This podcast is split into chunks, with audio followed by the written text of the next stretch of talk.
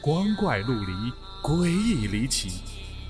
网友倾述，真实取材。老黄故事之民间怪谈正在讲述。池塘。经历过这事儿的人，在我家说了这样一个故事。在我那儿有一个特别大的池塘。七八年前，那片池塘被我那儿几个人承包了下来，养鱼和螃蟹。这是一个什么样的池塘呢？就是好几个、好几个大的池塘拼凑在一块儿的。比如说，两片池塘中间夹着一条人工填的路。这一片池塘，假如不算其中的路，就是长方形的。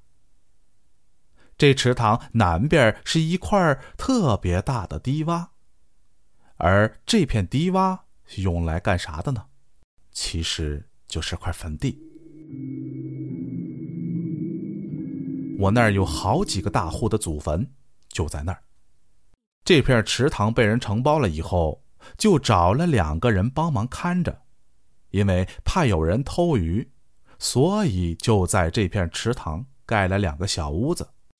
一个在屋子的西北角，那儿有进池塘的一条大路；另一个小屋就在池塘的东南，被两个池塘夹着的土路上。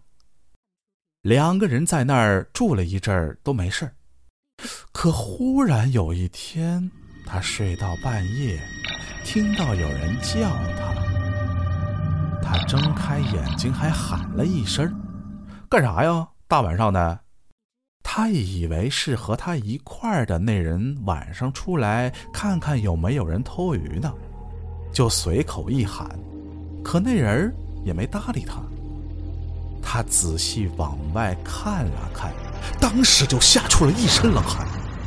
外面那人他认识，然而他不久前就因为生病死了。当时他就吓懵了，那人让他开门。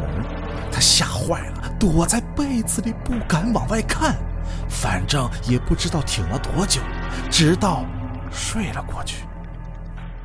当他醒来以后，他立马跟另外一个和他看池塘的人说了。那会儿西北角这人养了好几条的大狗，哼，他也是胆大，就借了条狗，又回到东南角的小屋里去了。这天晚上，他想这会儿有狗，他总不能来了吧？可到了半夜，又听到有人喊他，他彻底的吓得不行了。刚好地上有几块破砖头，他抓起一块就朝着门砸了过去，砰！玻璃破了，狗也开始汪汪的叫。再一看外面。什么也没有。不过从那儿以后，他就不堪池塘了。